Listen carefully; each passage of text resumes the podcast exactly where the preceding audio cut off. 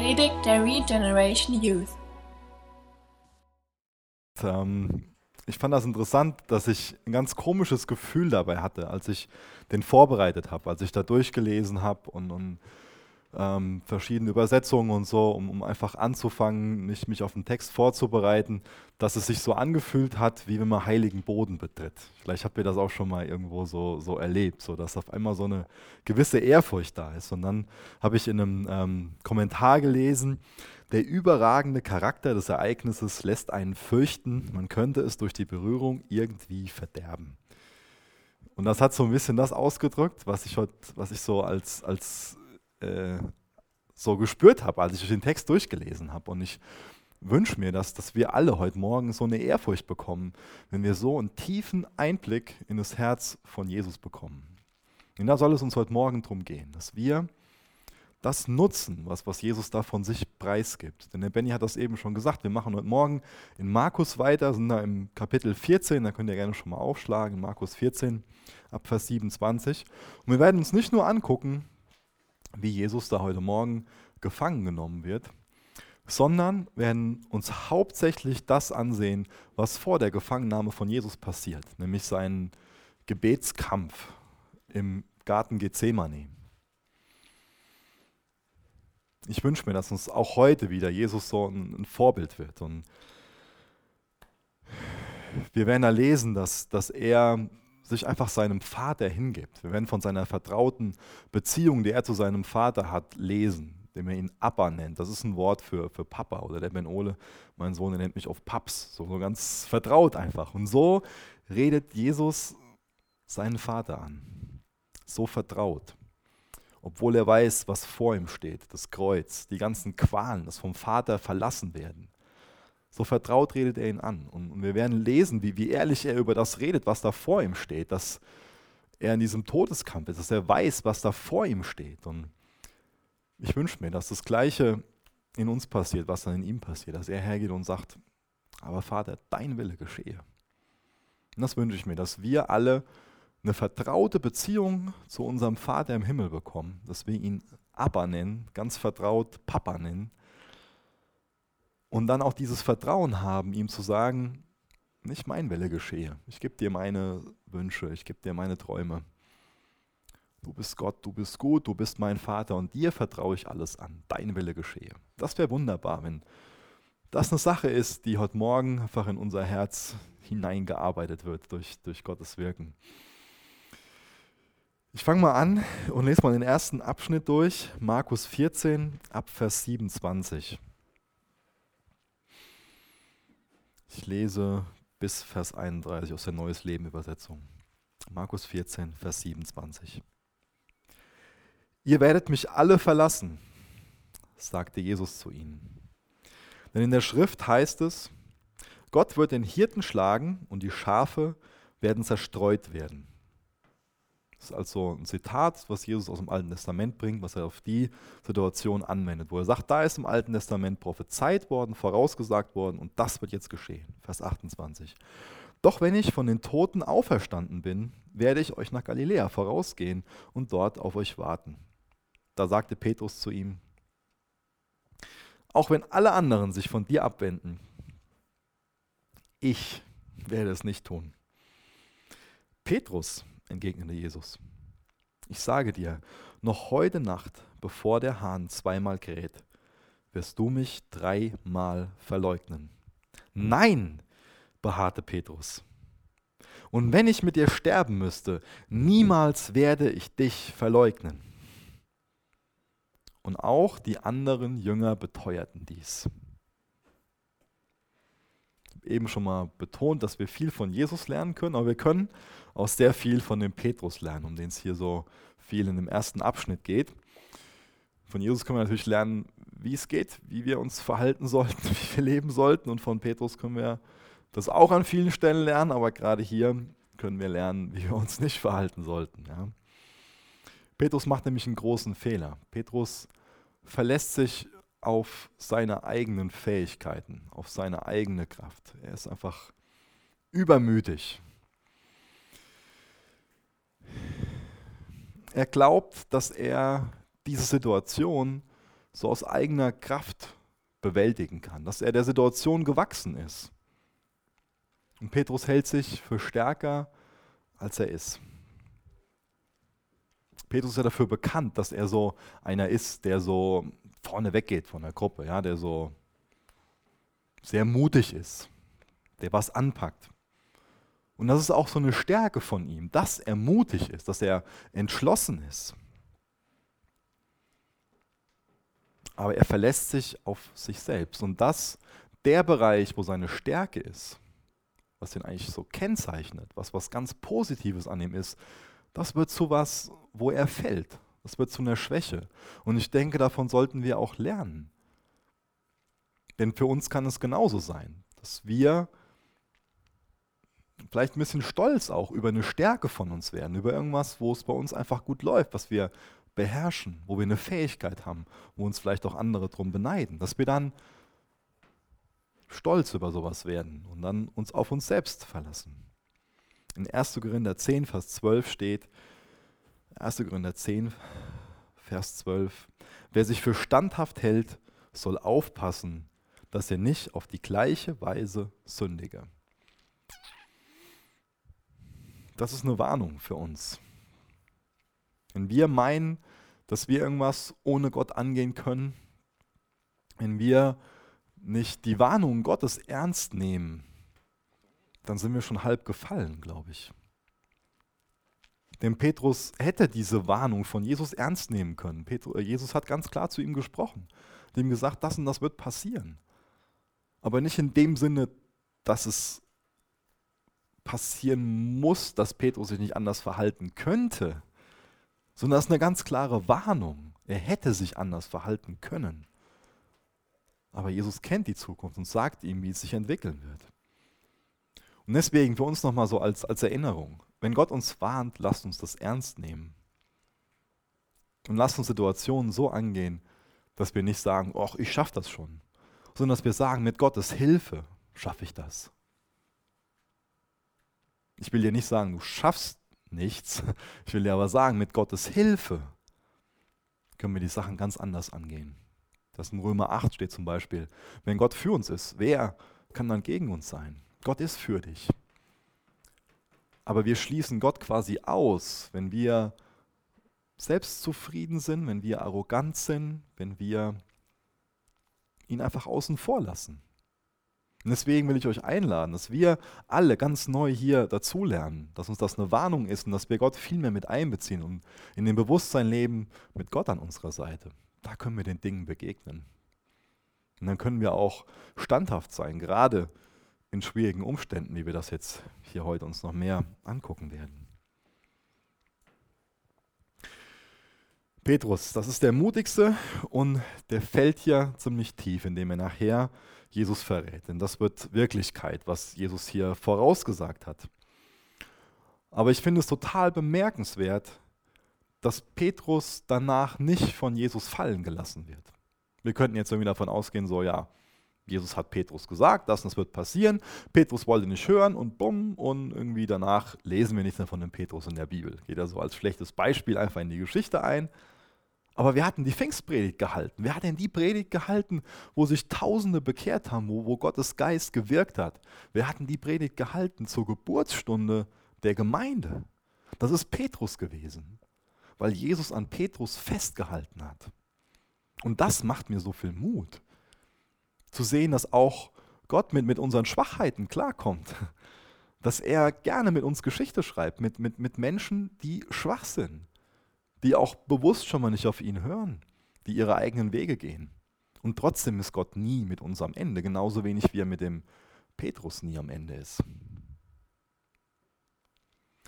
Ich finde es interessant, dass Petrus sein apostolischer Name ist. Das heißt, er hat einen neuen Namen bekommen.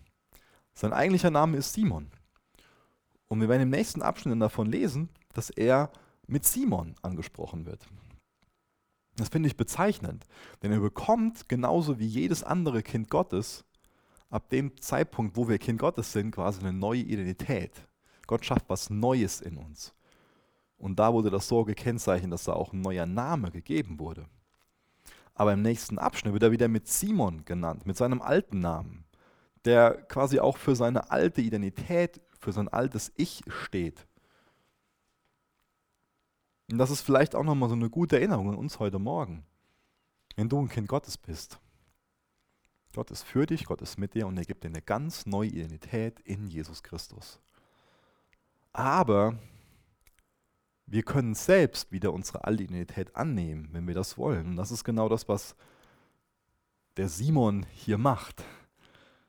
Dass er sich wieder auf sich selbst verlässt. Ich mache das schon. Ich bin der Mutige und ich pack das. Und, und der Petrus, das ist dann derjenige, der so lebt und sagt, und mit Gottes Hilfe gehe ich die Sachen an.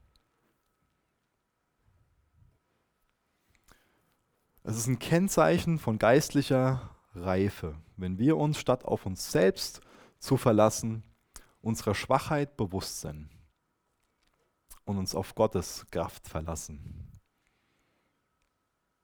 Ich glaube, das ist gerade für uns Männer so ein, so ein Ding, Schwäche einzugestehen, zu sagen, ja, da brauche ich Hilfe. Das ist so eine Sache, die uns irgendwie so zuwider ist. Ja? Das wollen wir nicht. Wir wollen die Starken sein. Ja? Wir können uns auf uns selbst verlassen und wir kriegen das schon hin.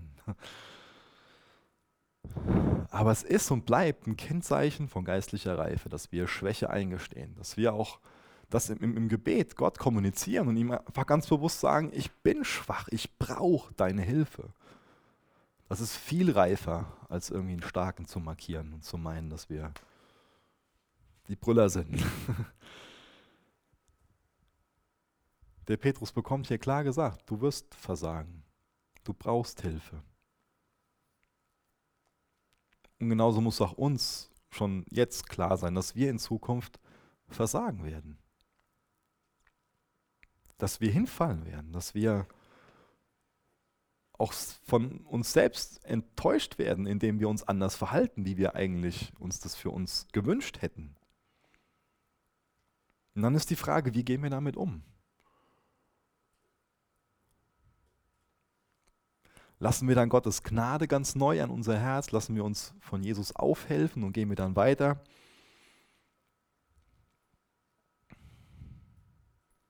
Wir werden nicht immer gewinnen. Wir werden auch einfach Niederlagen in unserem Leben erleben, die wir selbst zu verschulden haben und nicht andere.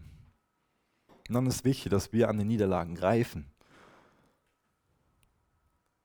Dass wir natürlich aus Fehlern lernen, aber dass wir uns auch Dinge selbst vergeben dass wir uns Dinge vergeben lassen. Ich lese mal in Vers 32 weiter, einen längeren Abschnitt bis Vers 42.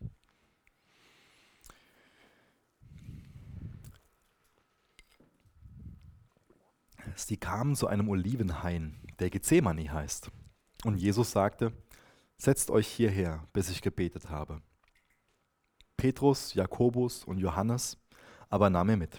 Schreckliche Furcht und Angst ergriffen ihn, und er sagte zu ihnen, meine Seele ist zu Tode betrübt. Bleibt hier und wacht mit mir.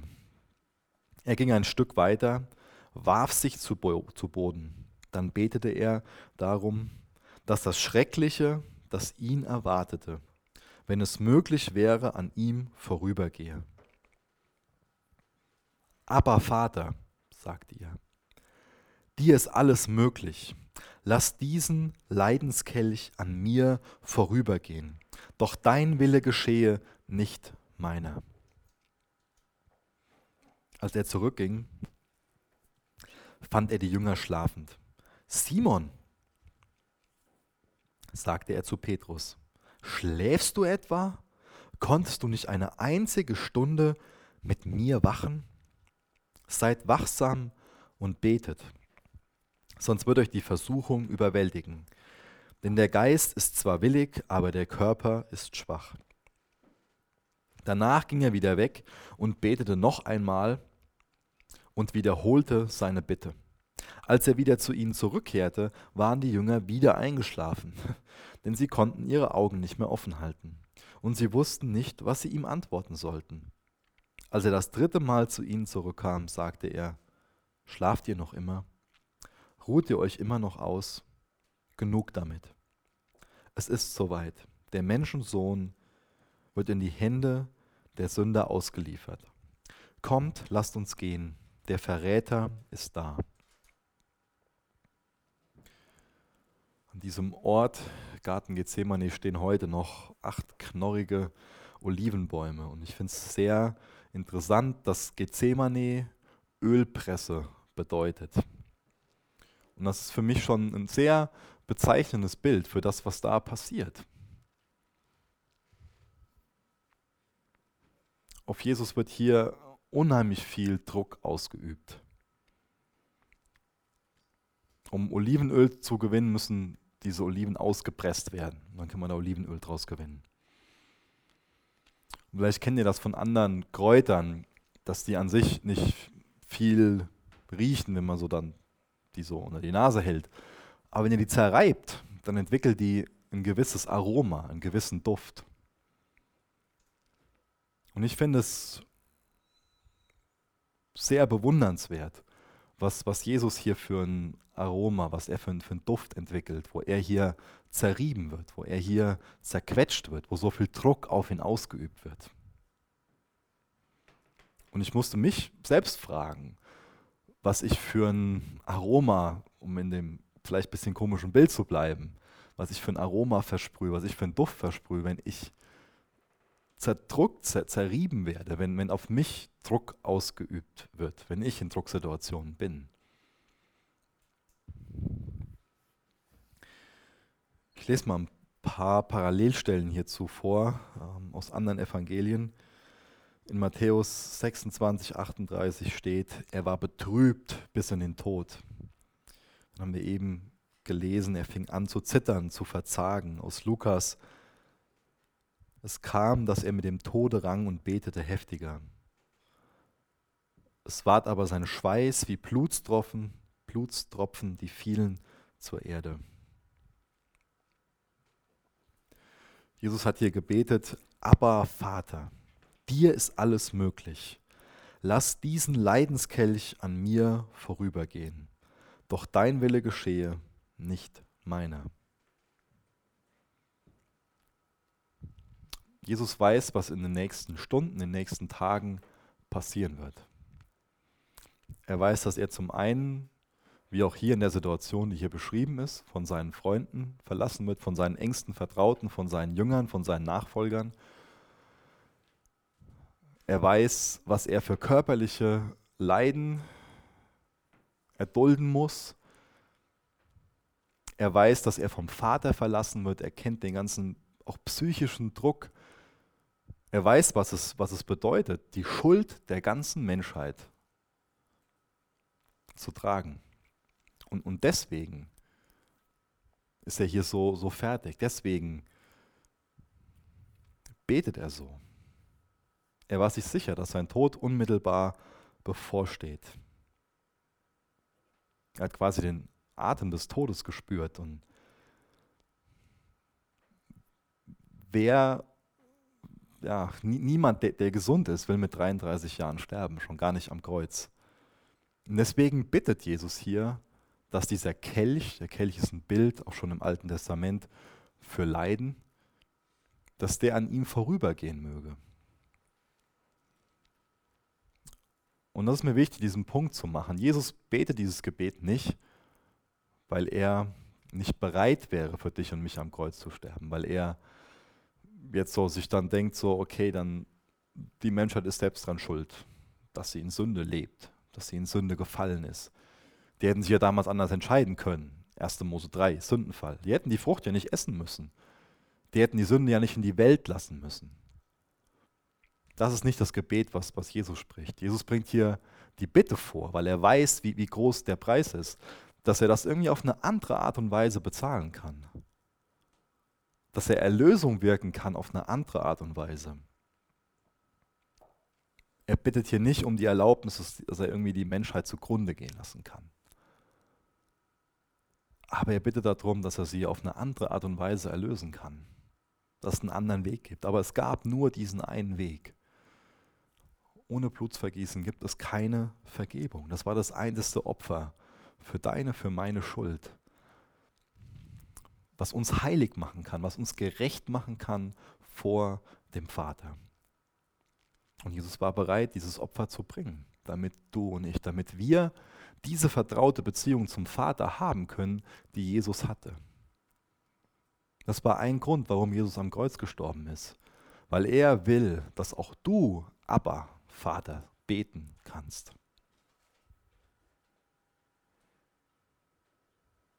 Das Wichtigste für Jesus ist, dass der Wille von seinem Vater ausgeführt wird. Und ich finde es ziemlich bezeichnend, dass es scheinbar so ist, dass manch ein Christ Jesus in sein Leben einlädt, um dadurch vielleicht ein bisschen einfacheres Leben zu leben, um bequemeres Leben zu leben. Aber ist es wirklich richtig? Ist es wirklich die richtige Motivation, Jesus ins Leben zu lassen, mit dem Hintergrund, ja, dann kann ich bequemer leben? Dann ist mein Leben ein bisschen gemütlicher und angenehmer. Ich glaube, dass oft das Gegenteil der Fall ist. Ich glaube, dass es oft für uns ungemütlich und auch unsicher wird. Wenn wir nämlich verstanden haben, wie groß Gottes Liebe ist, und ich glaube, wir können Gottes Liebe am besten nachvollziehen, wenn wir uns genau solche Texte angucken wie heute Morgen, wenn wir sehen, aus den und den Gründen starb Jesus für mich persönlich. Wenn ich dann sehe, dass er sein Äußerstes, sein Leben für mich hingegeben hat. Wenn ich diese Gnade, diese Liebe dann vor Augen habe, dann wird das für mich zu einer Motivation, dass ich auch anderen Menschen genau davon weitersagen will, dass ich anderen Menschen sagen will, die Vergebung von deiner Schuld, die ist möglich. Willst du nicht wissen, dass dir vergeben ist? Und das sorgt oft für ein unsicheres und für ein unangenehmes und für ein unbequemes Leben, wenn wir Gottes Botschaft in Wort und Tat dann so weitergeben. Natürlich gibt uns Jesus die Sicherheit unserer Erlösung. Natürlich gibt uns Jesus diese Zusagen, dass er bei uns ist, dass er mit uns ist. Aber er gibt uns nicht die Zusage, dass es auch ein einfacher Weg ist. Er gibt uns die Zusage, dass wir am Ende Sieger sind. Das definitiv. Aber wir haben keine Zusage, dass der Weg einfach wird. Und Jesus ging es hier darum, dass der Wille von seinem Vater passiert. Das ist die Grundlage von, von der Beziehung, die er zu seinem Vater hat. Was ist die Grundlage von der Beziehung, die du zu deinem Vater hast? Geht es eher darum, dass du, ich drücke es jetzt mal plump und negativ aus, dass du deinen Vater bebittelst und bebettelst, dass du ein möglichst gemütliches, bequemes Leben hast? Oder ist deine Beziehung zu Gott dadurch gekennzeichnet, dass du sagst, Gott nicht mein Wille geschehe, sondern dein Wille geschehe? Und ich glaube, dafür die Grundlage, damit wir das beten können, Gott, dein Wille geschehe und nicht mein Wille, ist diese Vertrautheit, die dieses Gebet von Jesus zu seinem Vater kennzeichnet, dass er ihn mit Abba anredet. Ich habe das eben schon mal gesagt, dass das wie so ein, ja, so ein Kosewort von einem Kleinkind für, für einen Vater ist. Dieses Paps, was der Benole für mich gebraucht. Wie, wie vertraut bist du mit Gott? Und ich glaube, viel Vertrautheit kommt durch kindlichen Glauben. Und davon ist auch die Beziehung von Jesus zu seinem Vater gekennzeichnet, von diesem kindlichen Vertrauen. Ich finde das bemerkenswert, wie, wie Laila und Ben Ole mir vertrauen. Ich glaube, die vertrauen mir oft mehr, als ich mir selbst vertraue. Vielleicht auch mehr, als gut ist, aber, ähm, aber wir können Gott nicht mehr vertrauen, als gut ist. Gott ist absolut vertrauenswürdig. Und ich glaube, dass das ein großes Problem von unserer Generation ist. Dass viele von uns mehr oder weniger vaterlos aufgewachsen sind. Und dass uns deswegen auch so ein Vertrauen in Gott fehlt, wenn er sich Vater nennt, weil wir vielleicht selbst Probleme mit unserem Vater haben. Manchmal, weil er da war, manchmal, weil er nicht da war. Und dann kommt es leicht vor, dass wir sowas auf Gott projizieren und dass wir nicht Gott irgendwie im Vertrauten Abba nennen können. Und das was, was Schönes ist, wenn wir ihn Papa nennen. Projiziere nicht das, was du als Enttäuschung mit deinem Vater hast, auf Gott. Gott ist wirklich ein liebevoller, ein gnädiger Vater. der absolut für dich ist, der immer für dich da ist, dessen Liebe bedingungslos ist. Darauf solltest du vertrauen. Und dann haben wir eine Grundlage, dass wir ihn so nennen können, Papa. Und dass wir auch beten können, Papa, dein Wille geschehe, nicht mein Wille geschehe.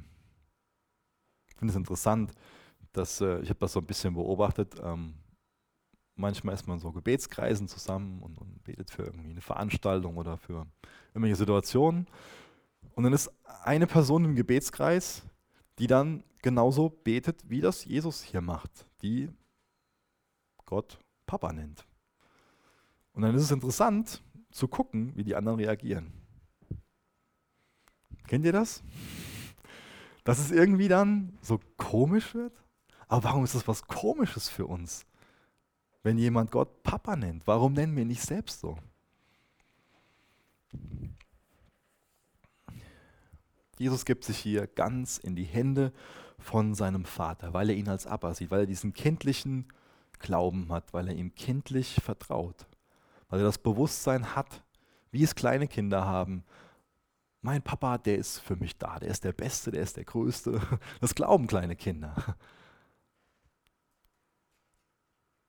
Und ich habe das eben schon mal gesagt. Damit liegen Laila und Ben Ole schon mal daneben, definitiv, weil ich Mensch bin.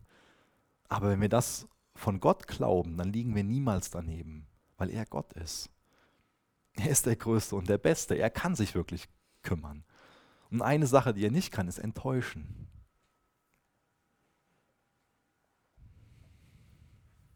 Kannst du das beten? Gott, dein Wille geschehe, nicht mein Wille geschehe. Gott, ich vertraue dir. Hier hast du meine Träume, hier hast du meine Ziele. Du weißt, ich will eigentlich gerne das und das, aber dein Wille geschehe. Weil du bist Gott, du hast die Weitsicht. Du hast mein Bestes im Sinn. Und in meinem Leben soll es um mehr gehen, als dass ich ein bequemes, einfaches Leben habe. Bet mal Gott darum, und das ist was ganz Gefährliches, dass du ein abenteuerliches Leben hast und von ihm gebraucht wirst. Das ist ein gefährliches Gebet. Aber das ist ein Gebet, was sich lohnt. Denn es kann in deinem Leben um viel mehr gehen als um dich. Und das ist was sehr Befreiendes, wenn es in deinem Leben nicht nur um dich geht, sondern um viel mehr. Wenn es darum geht, das Reich Gottes zu bauen. Es kann in deinem Leben um mehr gehen als nur irdische Dinge. Es kann auch um ewige Dinge gehen.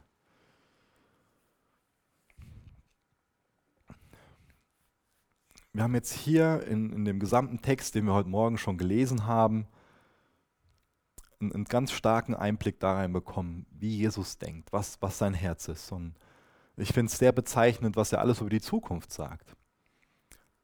Und das beweist uns auch, dass er nicht so einfach ein unbekümmerter Optimist ist, so nach dem Motto, ach, das wird schon alles gut werden, sondern dass er die Dinge klar vor Augen hat, dass er bewusst in die Dinge reingeht, dass er sich bewusst den Situationen aussetzt Jesus hätte davon weglaufen können. Er ist nicht dadurch überrascht worden. Er hat die Dinge bewusst vor Augen und sagt bewusst, ich bin bereit, den Preis zu zahlen, damit nicht nur ich meinen Vater Abba nennen kann, sondern viele, viele mehr. Und ich glaube, eine Sache neben, dem, neben der Motivation, dass noch viele mehr seinen Vater Papa nennen können, ist, dass er durch diese schwarzen, schweren Stunden hindurchgeschaut hat, bis in die Herrlichkeit hinein. Er wusste, dass nach dem Kreuz die Auferstehung kommt. Und das sollte für uns auch eine Motivation in schwierigen Umständen sein. Dass wir wissen, dass auf uns auch eine Auferstehung wartet, dass auf uns eine Ewigkeit wartet. Jesus ist sich der Leiden bewusst, Jesus ist sich aber auch der Herrlichkeit bewusst, die nach den Leiden auf ihn wartet. Und genauso sollten wir uns auch bewusst sein, unser Leben ist nicht immer so easy peasy. Unser Leben ist nicht immer einfach. Uns sollte bewusst sein, auf uns warten Herausforderungen, auf uns warten schwierige Umstände. Aber uns sollte genauso bewusst sein, danach kommt die Herrlichkeit.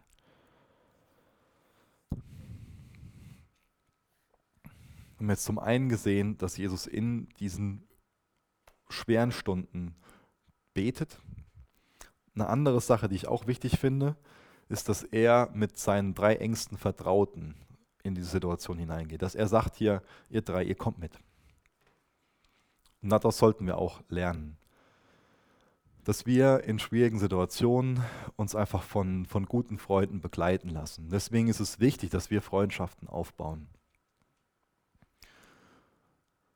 damit meine ich nicht, dass ich euch ermutigen will, eine möglichst lange Freundesliste bei Facebook zu haben. Denn ihr wisst, was ihr von solchen Freundschaften habt, ja.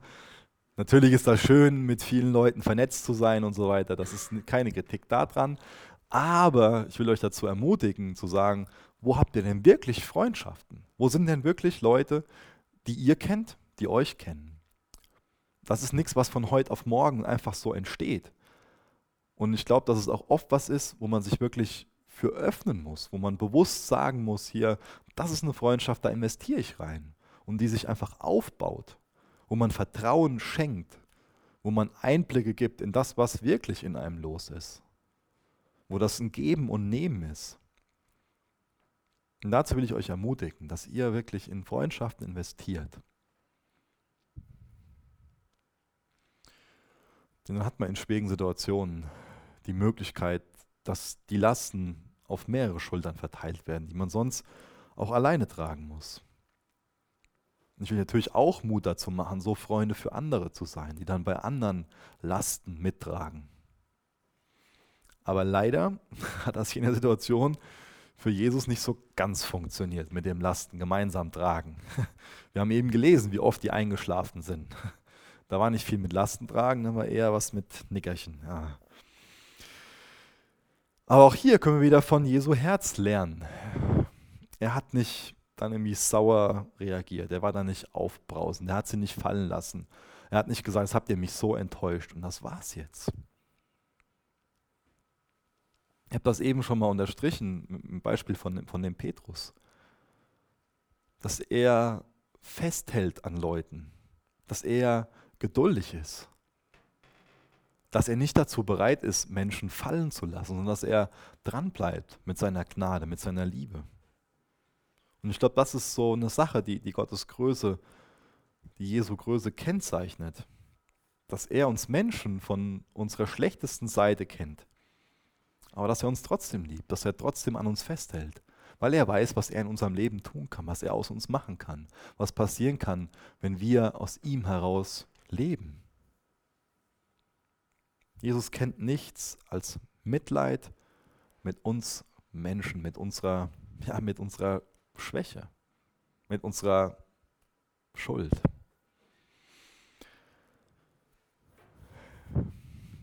Jesus hat gebetet vor diesem, bevor er ans Kreuz gegangen ist. Jesus hat gebetet, bevor er verraten wurde, bevor er gegeißelt wurde. Und das finde ich wichtig, dass wir auch ein ganz inniges Gebetsleben haben. Ich habe eben das schon beschrieben mit der vertrauten Beziehung zum Vater. Und ich glaube, eine Sache, die das aufrechterhält, ist einfach Gebet, dass wir mit unserem Vater reden. ich finde es auch wichtig, heute Morgen sich nicht nur das anzugucken, was direkt vor Jesus stand, sondern auch die Auferstehung zu sehen, auch diesen Sieg. Und das ist wichtig, dass wir heute Morgen auch diese Lektion lernen, dass damit man so einen Sieg erringen kann, wie eine Auferstehung, dann musste Jesus vorher knien. Und ich glaube, dass wir lernen sollten, auch in guten Zeiten zu knien damit wir dann siegreich aus schlechten Zeiten hervorgehen können. Wir sollten hier wirklich von, von Jesus lernen und so ein, so ein Ort, so ein eigenes Gethsemane, jetzt nicht in Bezug auf, auf Leiden, sondern in Bezug darauf, dass wir beten. Das sollten wir uns einrichten in unserem Alltag. Deswegen, wie sieht es mit deinem Gebetsleben aus? Und da meine ich nicht nur mal einfach morgens kurz oder abends, sondern einen ganzen Tag über. Natürlich ist es gut, so längere Gebetszeiten zu haben, so bewusst stille Zeit. Aber wie sieht es einen Tag über aus, wenn du mit dem Bus von der Arbeit nach Hause fährst?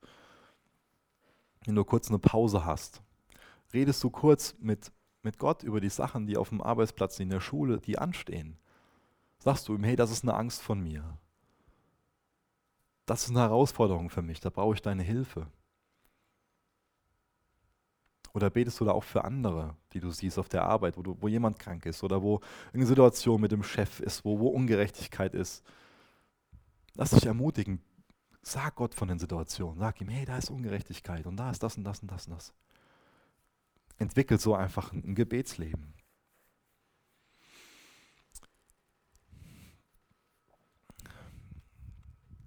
Nochmal kurz zur Wiederholung. Ich habe jetzt hier drei, drei Punkte beschrieben, wie Jesus reagiert, wo diese riesengroße, schwere Aufgabe vor ihm steht. Wie gesagt, er rennt nicht weg, sondern setzt sich damit auseinander. Zum einen sollten wir beten. Als nächstes sehen wir auch hier, dass er sich wünscht, dass ihn gute Freunde unterstützen. Deswegen sollten auch wir in schwierigen Situationen einfach die Unterstützung und auch den Rat von guten Freunden suchen. Und als nächstes, er konzentriert sich auf die Aufgabe, die Gott ihm gegeben hat. Und das ist auch eine Sache, wo wir uns darauf konzentrieren sollten. Denn wenn Gott uns eine Aufgabe gibt, dann gibt er uns auch immer die Möglichkeit, das anzugehen. Die Fähigkeit auch, ist vielleicht das bessere Wort. Ich lese mal den letzten Abschnitt vor, Vers 43 bis Vers 52. Kaum hatte er das gesagt, da kam Judas, einer von den Zwölfen, von den zwölf Jüngern mit vielen Männern, die mit Schwertern und Knüppeln bewaffnet waren. Sie waren von den obersten Priestern, den Schriftgelehrten und führenden Männern des Volkes geschickt worden. Judas hatte mit ihnen ein Zeichen vereinbart. Ihr werdet wissen, wer es ist, wenn ich auf ihn zugehe und ihn mit einem Kuss begrüße. Den könnt ihr festnehmen und abführen. Sobald sie angekommen waren, ging Judas auf Jesus zu. Rabbi, rief er und küsste ihn. Da packten die anderen Jesus und verhafteten ihn. Aber einer von den Männern, die bei Jesus waren, zog ein Schwert und schlug dem Knecht des hohen Priesters ein Ohr ab. Jesus fragte sie, bin ich ein Schwerverbrecher, dass ihr mit Schwertern und Knüppeln bewaffnet kommt, um mich zu verhaften? Warum habt ihr mich nicht im Tempel festgenommen? Ich war doch jeden Tag dort und hab gelehrt. Aber dies alles geschieht, damit erfüllt wird, was die Schrift über mich sagt. Da ließen ihn alle seine Jünger im Stich und flohen. Ein junger Mann, nur mit einem Leinenhemd bekleidet, schlich hinterher. Als die Männer auch ihn zu fassen versuchten, rissen sie ihm das Hemd vom Leib, doch er entkam ihnen und lief nackt davon.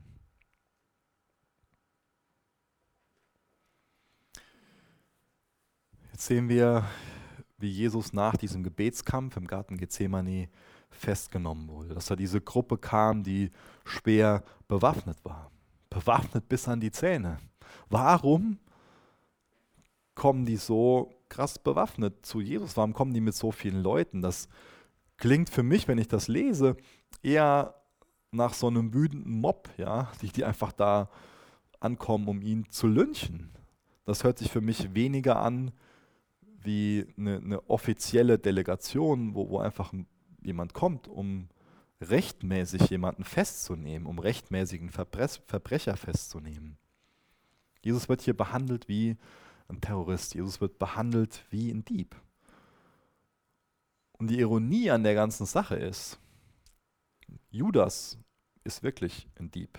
Er hat in die Kasse gegriffen. Ja? Und weil er von einem Dieb verraten wird, wird er selbst behandelt wie ein Dieb.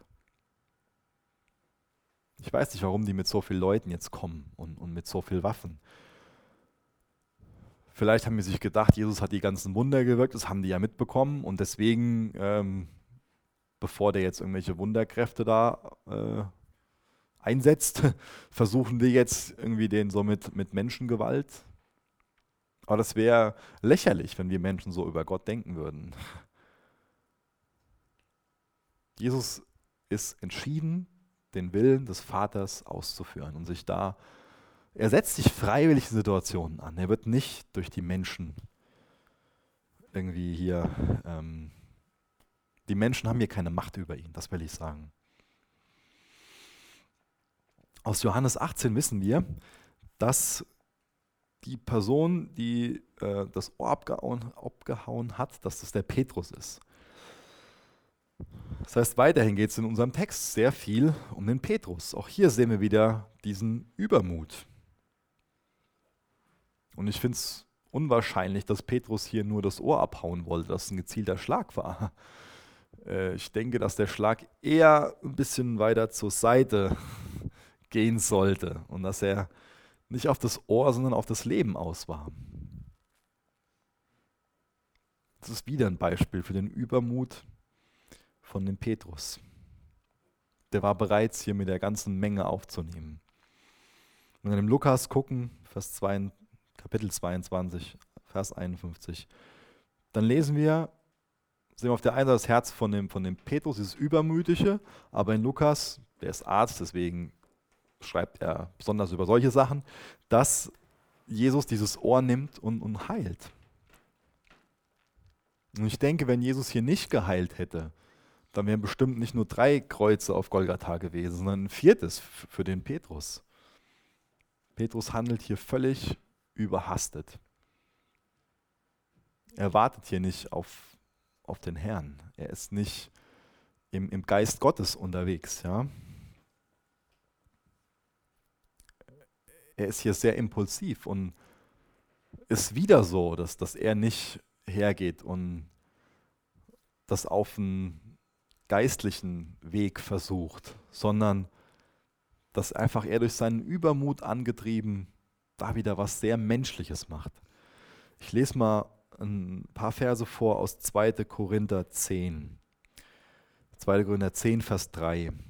Wir sind zwar Menschen, doch wir kämpfen nicht mit menschlichen Mitteln. Wir setzen die mächtigen Waffen Gottes und keine weltlichen Waffen ein, um menschlichen Gedankengebäude zu, zu, zu, zerstören.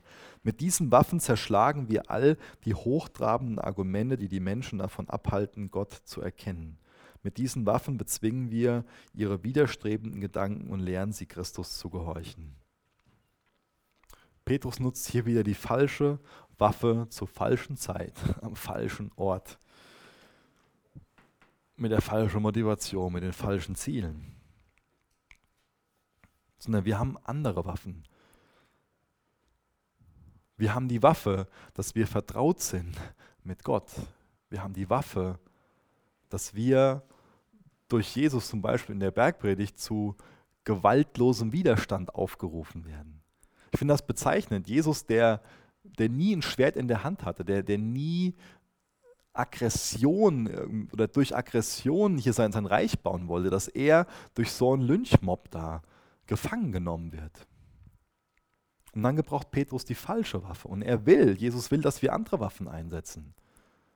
Nämlich er sagt uns, dass wir durch gewaltfreien Widerstand viel mehr Macht haben, dass Liebe viel mächtiger ist. Liebe ist viel mächtiger, Liebe ist eine viel stärkere Waffe als Aggression.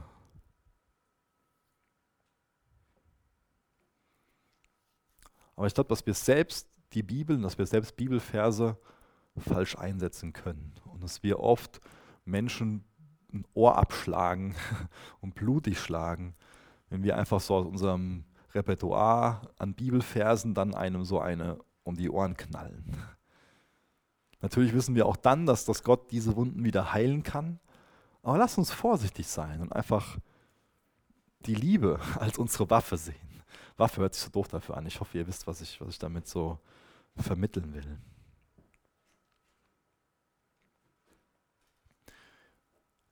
Auf jeden Fall ist es mir wichtig, so am Ende von, von dem Text nochmal zu unterstreichen, dass, dass Gott gegen Gewalt ist. Deswegen an einer anderen Stelle heißt es, dass wir durch das Schwert umkommen. Wer das Schwert nimmt, wird durch das Schwert umkommen. Gewalt erzeugt immer neue Gewalt.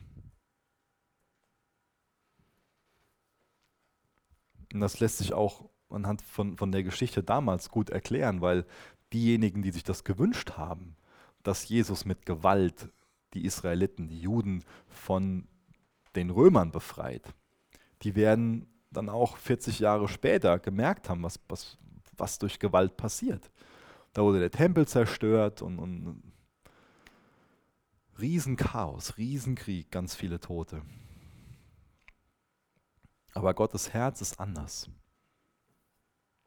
Wenn wir uns hier Jesus ansehen, dann sehen wir selbstlose, dann sehen wir opferbereite Liebe.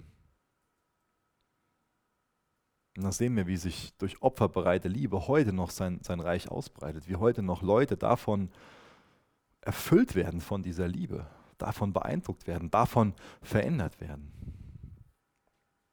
Auch in so einer schwierigen Situation bleibt Jesus der Friedefürst, er bleibt der Heiler. Jesus ist derjenige, der mit gewaltlosem Widerstand auf Ungerechtigkeit reagiert. Und davon sollten wir lernen. Ich glaube, dass wir alle in Situationen kommen, wo wir uns fragen müssen, nehmen wir jetzt das Schwert, also als wirkliche Waffe, Gewalt, oder trinken wir den Kelch? Jesus hat den Kelch getrunken, er hat nicht zum Schwert gegriffen. Dann haben wir noch in Vers 50 und 51, denke ich. Ich gucke nochmal ganz kurz nach. Ja, 51 und 52 haben wir noch von dem jungen Mann geredet, gelesen, der nur mit dem Leinenhemd bekleidet sich hinterhergeschlichen hat. Ähm, es gibt viele Ausleger, ähm, auch schon so die, die frühen Kirchenväter, die davon ausgehen, dass es sich hier um, um den Markus, um den Autor von dem Markus-Evangelium handelt. Ich finde das interessant dass ähm, diese Geschichte damit abgeschlossen wird, mit dieser Person, die dann nackt wegrennt und will auch nicht viel reininterpretieren, aber wir haben viel menschliches Versagen gesehen. Und wie gehen wir mit menschlichem Versagen um? Wie gehen wir damit um, wenn wir versagt haben? Wenn wir gesagt haben, Gott, nee, nee, nee ich, ich nie, niemals. Und dann doch Einschlafen, dann doch verraten, dann doch Schwachsinn. Wie gehen wir damit um? Wie gehen wir mit unserer Scham um? Rennen wir dann einfach nackt weg, schämen uns, verkriechen uns?